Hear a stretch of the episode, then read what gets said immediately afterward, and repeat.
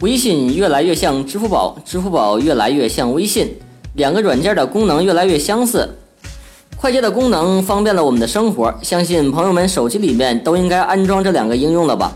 今天我们来聊一聊，如此相像的两款应用到底有没有什么区别呢？今天，支付宝宣布，芬兰航空客机将接入支付宝，以后我们可以在三万英尺的高空中刷支付宝消费。支付宝这回玩大了，上天了！除了飞机上，其实在境外的机场，像北极圣诞老人村等地方，也开通了移动支付。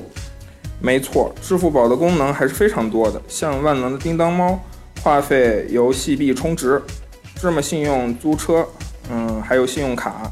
余额宝、电影票等等等等，多的都数不过来。不知道你有没有发现，支付宝从去年到今年一直想要做社交，微信也一直在做支付，你是怎么看的呀？确实是这样。现在看来，微信做支付是非常成功的，支付宝做社交多少还是有些失败的。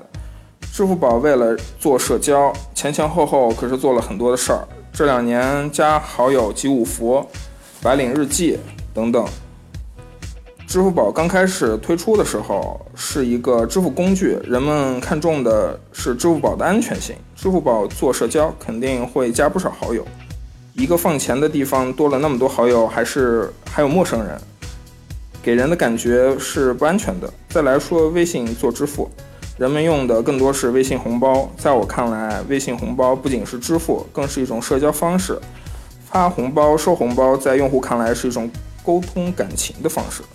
不管是支付宝还是微信这两个平台的功能，抛开自身的传统属性来说，其他还是变得越来越相像的。这两年两家就一直在 PK，像各种红包大战、理财大战等等，你是怎么看的呢？没错，呃，像生活中常用的交水电费啊等等，微信和支付宝都有直接的入口。在微信推出红包功能之后啊，呃，支付宝也推出了红包。虽说算不上抄袭吧，微信推出点新奇的东西，支付宝也会跟着跟着推出。在二零一五年的春节，微信推出了发红包看隐藏照片的功能，支付宝就推出了逗逼红包来应对。支付宝有余额宝，微信又出了个理财通。像支付宝和微信这这些这个功能，我基本都用过。但是俗话说一山不容二虎，那今年这两个还会竞争吗？你更看好哪一个呀？呃，这个不仅是竞争，而且是竞争很激烈的一年呀。现在支付宝强行做社交，反而把自己在支付领域搞得有点乱了。